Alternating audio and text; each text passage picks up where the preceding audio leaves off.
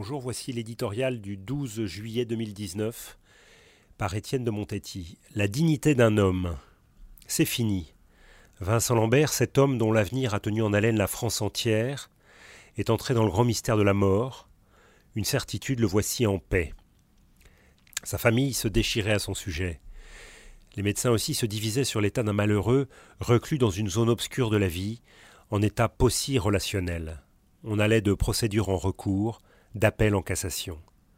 Qui n'a été étreint par l'émotion devant le sort incertain et cruel qui lui fut réservé durant des années Chacun sentait bien que cette affaire ne se limitait pas aux procédures judiciaires, ni aux décisions médicales, mais engageait toute la société et sa conception de la dignité humaine.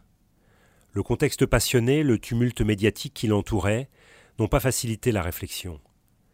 Était-on dans une obstination déraisonnable, autorisant, selon les termes de la loi, qu'on mette fin au traitement. Mais la nutrition et l'hydratation sont-elles vraiment des traitements? Alors comment qualifier leur interruption?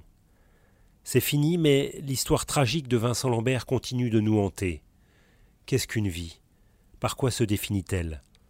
Malgré les avancées pour un meilleur accueil des malades, des personnes handicapées, des personnes âgées, un air du temps pousse à évaluer une vie par son utilité, sa productivité. À cette aune, les jours d'un homme dans un état possi relationnel ne valent guère. La médecine fait des prouesses et, partant, elle fait bouger les lignes, longtemps intangibles, de la conception et de la mort. Ces progrès donnent le vertige et font naître des questions qui ne manqueront pas de se poser lors des débats bioéthiques qui s'annoncent. Demain sur la PMA et un jour sur l'euthanasie ou la GPA. Quels principes doivent-ils nous guider?